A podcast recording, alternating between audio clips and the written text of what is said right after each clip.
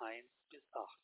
Und König Ahab sagte zu seiner Frau Gesebel alles, was Elia getan hatte und wie er alle 450 Propheten Baals mit dem Schwert umgebracht hatte. Da sandte Isabel einen Boten zu Elia und ließ ihm sagen, die Götter sollen mir dies und das tun, wenn ich nicht morgen um diese Zeit dir tue, wie du diesen getan hast. Da fürchtete er sich, machte sich auf und lief um sein Leben und kam nach Beersheba in Juda und ließ seinen Diener dort. Er aber ging hin in die Wüste eine Tagereise weit und kam und setzte sich unter einen Wacholder und wünschte sich zu sterben und sprach, es ist genug, so nimm nun Herr meine Seele. Ich bin nicht besser als meine Väter. Und er legte sich hin und schlief unter dem Wacholder. Und siehe, ein Engel rührte ihn an und sprach zu ihm, Steh auf und iss. Und er sah sich um und siehe, zu seinen Häupten lag ein geröstetes Brot und ein Krug mit Wasser. Und als er gegessen und getrunken hatte, legte er sich wieder schlafen.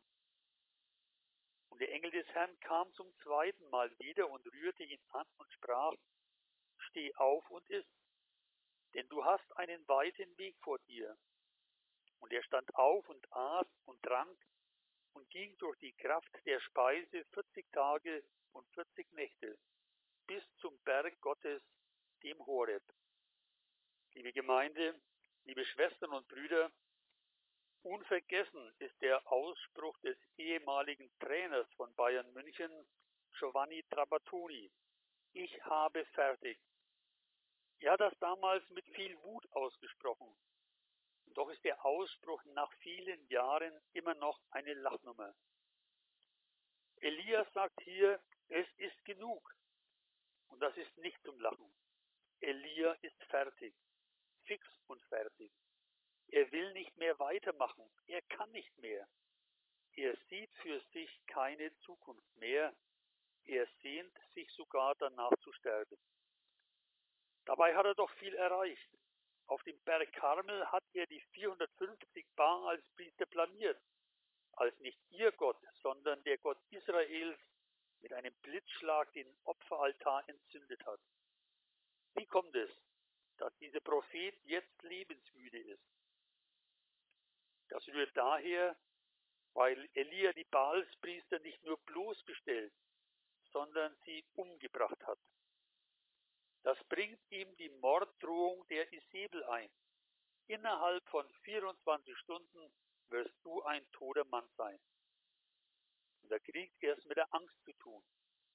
Er fängt im wahrsten Sinn des Wortes an, um sein Leben zu rennen. Bis in die Wüste läuft er, und er hat nur den einen Wunsch zu sterben. Doch seine Todessehnsucht kommt nicht aus Verzweiflung, sondern aus Erschöpfung. Er kann nicht mehr. Der Akku ist leer, er ist ausgelaugt, total am Ende. Er hat einen Burnout, eine Erschöpfungsdepression. Es ist genug. Ich pack das nicht mehr. Es geht über meine Kräfte. Elia ist seines Lebens müde, todmüde im wörtlichen Sinn. Doch seine Todessehnsucht kommt nicht aus dem Unglauben. Er wendet sich mit ihr an Gott. Er hat den Draht zu seinem Herrn noch nicht verloren, aber er gibt im gleichen Moment zu, ich bin nicht besser als meine Väter. Ich bin ein Mörder geworden. Ich bin ein Versager. Ich bin mit meiner Mission gescheitert. Was für ein Absturz ist das? Nach vielen großartigen Erlebnissen mit Gott hinein in die Depression. Doch das gibt es. Elia ist da kein Einzelfall. Er ist ja ein normaler Mensch, ein Mensch wie du und ich. Ein Mensch wie wir, denen das alles auch passieren kann. Eine Hiobsbotschaft, ein Schockerlebnis, eine nicht bestandene Prüfung, der plötzliche Verlust eines lieben Menschen, aber auch Dauerstress und dauernde Überforderung, Überlastung, Sorgen und Schwierigkeiten am Fließband, Scheitern und Versagen. All das kann dazu führen, dass Menschen und auch Christen in eine tiefe Erschöpfung fallen. Ja, auch Christen können deprimiert sein und depressiv werden. Der Glaube kennt Anfechtungen von innen und außen, kennt Enttäuschungen und Tränen, kennt Niederlagen und Erfolglosigkeit. So wenig mich mein Glaube davor schützt, dass ich mir ein Bein breche, so wenig bewahrt er mich davor, dass meine Seele aus dem Gleichgewicht geraten, verletzt oder sogar krank werden kann. Jedem Christenmenschen, und mag er oder sie noch so gläubig sein, kann das passieren. Wer gerade seelisch obenauf ist und sich prächtig fühlt, weil er tolle Erfahrungen mit Gott gemacht hat, der hüte sich über Menschen den Kopf zu schütteln, die im Moment seelisch am Boden zerstört sind. Lernen wir aus dieser Geschichte von Gott, was er mit Leuten wie Elia macht, die von ihm einen Schlusspunkt unter ihr Leben fordern. Gott macht daraus nämlich einen Doppelpunkt, weil Gott hinabsteigt bis in die tiefe Depression seines Propheten. Er lässt es nicht zu, dass der glimmende Docht erlischt. Er schickt einen Engel zu Elia. Und der, der tut überhaupt nichts Spektakuläres, sondern nur das, was eine Diakonieschwester auch tun würde. Er sorgt dafür, dass Elia isst und trinkt und schläft. Dazu rührt er ihn an und spricht zweimal kurz mit ihm. Wie seelsorgerlich dieser Einsatz war, das wird darin deutlich, was der Engel gerade nicht getan hat. Er hat Elia nicht an den Gottesbeweis auf dem Karmel erinnert. Er hat ihm nicht vorgeworfen, dass er wohl dieses Wunder vergessen hat. Er hat ihn nicht aufgefordert, doch endlich wieder zu seinem Glauben zurückzukehren. All das hat der Diakonieengel Gottes nicht gesagt. Er hat für Elia nur zweimal geröstetes Brot und einen Krug mit Wasser.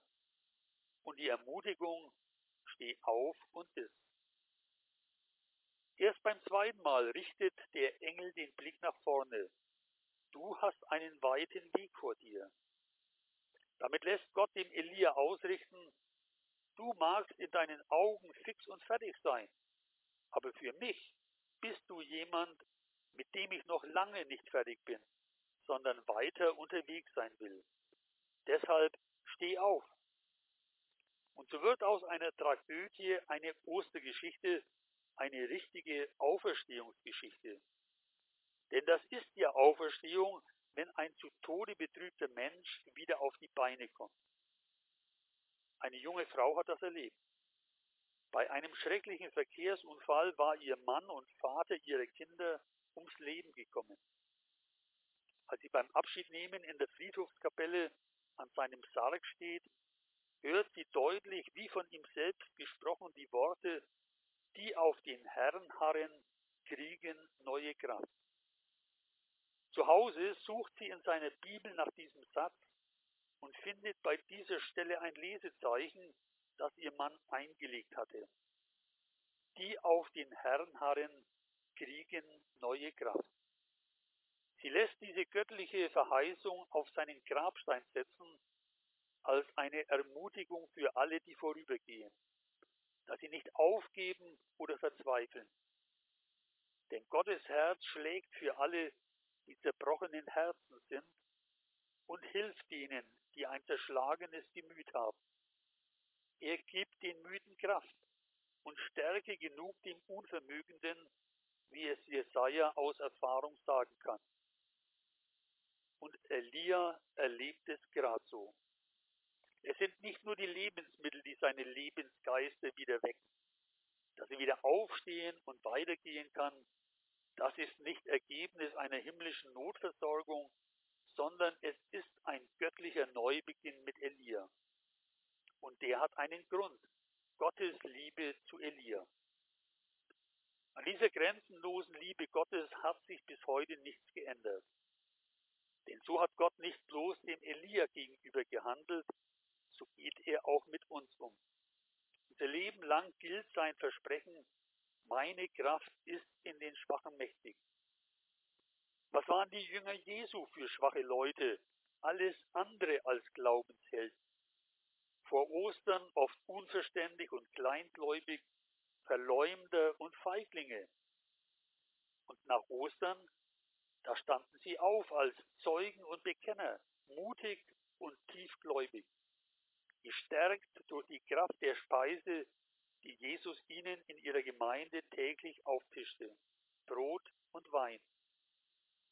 Wir können am Tun des Engels in unserer Geschichte Jesu Umgang mit den Seinen ablesen. Iss und trink. Wir hören in der Aufforderung des Engels auch die Einladung Jesu, nehmt und esst, das ist mein Leib. Und trinkt, das ist mein Blut des Bundes, das vergossen wird für viele zur Vergebung der Sünden. Im Abendmahl werden wir entlastet und befreit, getröst und gestärkt. Und Jesu Einladung steht nach wie vor, kommt her zu mir alle, die ihr mühselig und beladen seid. Ich will euch erquicken. Und wenn Jesus einmal zu seinen gestressten, erschöpften Jüngern sagt, geht ihr allein an eine einsame Stätte und ruht ein wenig, dann ist das auch eine Einladung an uns. Legen wir ruhig in Gottes Namen immer wieder eine schöpferische Pause ein. Suchen wir auch tagsüber immer wieder die Stille vor Gott und wenn es nur für ein paar Augenblicke ist, dann strömen uns neue Kräfte für Leib und Seele zu. Die Kraft des Heiligen Geistes. Und dann kann Gott uns auch gebrauchen, um andere Menschen, die am Nullpunkt angekommen sind, auf Engelsart zu trösten. Mit ganz einfachen Zeichen. Mit einer Umarmung, mit einer Einladung zum Essen, mit geteilter Zeit. Wir können ihnen sagen, Gott hat dich nicht abgeschrieben. Er liebt dich, auch wenn du das gerade nicht spürst oder glauben kannst. Er hat mit dir noch etwas vor. Er hat einen Weg für dich, auf dem er dich stärkt. Und am Ende dieses Weges wird es hell werden. Wenn wir aber selber nur aus der Tiefe zu Gott schreien können, dann gilt auch uns seine Liebe, die uns aus der Tiefe holen möchte. Weil Gott es auch uns ausrichten lässt. Steh auf und iss.